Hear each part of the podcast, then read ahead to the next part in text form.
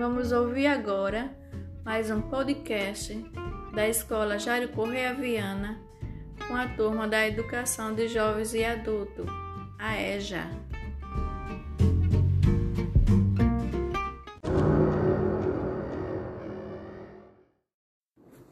Olá, somos da EJA, da Escola Jairo Correia Viana. O nosso bate-papo será sobre uma mulher guerreira, audaciosa, da terra de Zumbi, Maria Mariá. Primeiro, vamos conhecer um pouco de sua biografia? Maria Maria de Castro Sarmento nasceu no dia 16 de junho de 1917 em um povoado nos arredores da cidade de União dos Palmares, onde se localiza hoje a usina Lajinha. Iniciou os estudos no grupo escolar Rocha Cavalcante em União dos Palmares. Já em Maceió, completou a sua educação formal na escola normal.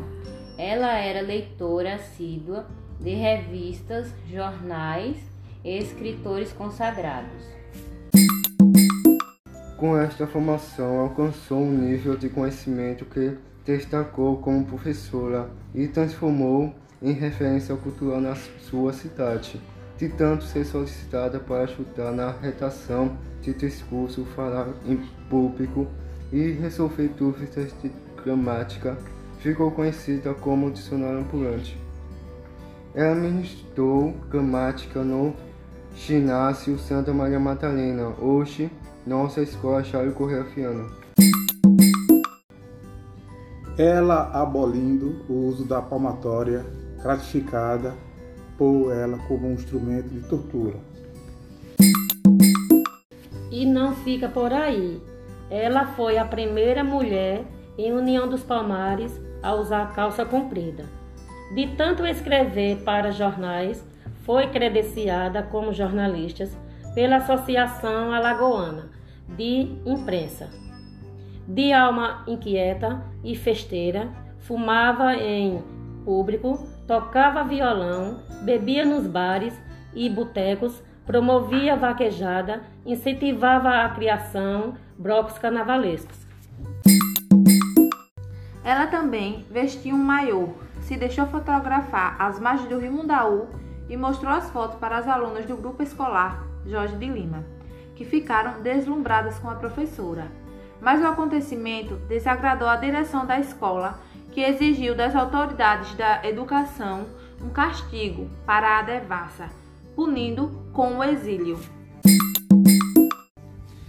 Sempre preocupado com a preservação de, da cultura de Alagoas, em especial de União dos Palmares, desde muito cedo ela adquiriu o hábito de guardar e colecionar tudo, em qualquer objeto que considerava de valor histórico. Morando sozinha, transformou a sua residência numa casa que pertenceu à família do Jorge de Lima em um museu.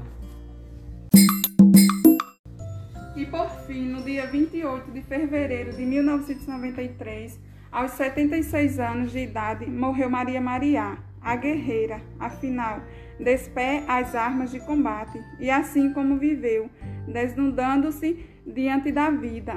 Ela lutou até o fim para vencer preconceitos e tabus.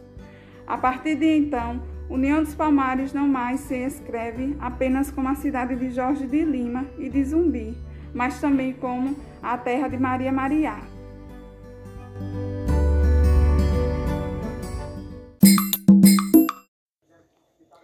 Maria Mariá, essa mulher tem muita história. Parecia uma leoa, com seu instinto de mudança, defendendo seus direitos com muita perseverança, sempre forte e verdadeira sem usar sua arrogância. Da corrente masculina, Maria Maria se libertou. Seu espaço na sociedade, por seus direitos ela lutou. Vivendo suas vontades, com coragem conquistou.